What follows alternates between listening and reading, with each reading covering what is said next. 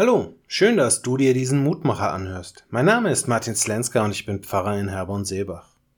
In Auseinandersetzung mit dem ersten Gebot hat Martin Luther einst die berühmten Worte formuliert, woran du dein Herz hängst, das ist dein Gott. Und er hat recht. Denn das, worauf wir uns konzentrieren, das, was wir in den Mittelpunkt unserer Gedanken stellen, das wird in unserem Leben unendlich groß. Diese Tatsache könnte ich nun an unzähligen Beispielen beweisen. Denn es gibt nun einmal unglaublich viele Dinge, die wir Menschen in den Mittelpunkt unseres Lebens stellen können und das auch munter tun. Die einen opfern alles ihrer Gesundheit, die anderen alles ihrem Streben nach Ruhm, den dritten ist das Geld wichtig und den nächsten ihr Statussymbol. Andere lieben das Essen und wieder andere stellen sich gleich selbst ins Zentrum ihrer Wahrnehmung. Wie gesagt, es gibt auf dieser Welt genügend Dinge, an die wir unser Herz hängen können. Und das nicht erst seit gestern.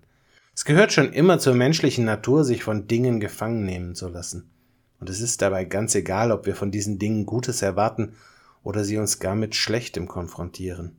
Denn auch das Schlechte, das Böse, das Üble kann zu meinem Gott werden, wenn ich nichts anderes mehr wahrnehmen kann. Die einzige Antwort, die dann hilft?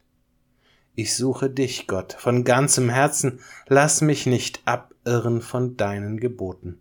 Psalm 119, Vers 10, die heutige Losung. Wenn wir den Gott suchen, der Himmel und Erde geschaffen hat, wenn wir unser Herz an ihn hängen, dann steht er uns in all unseren Erfahrungen bei.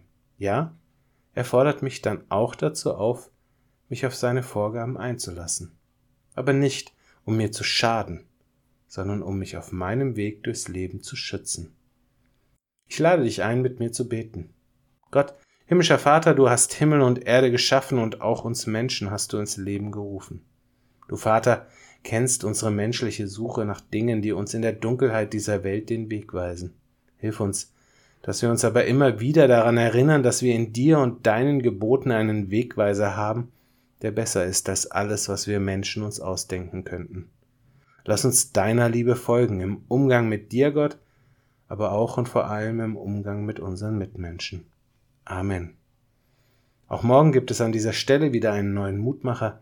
Für heute wünsche ich dir nun einen guten und gesegneten Tag. Bleib gesund, aber vor allem bleib behütet.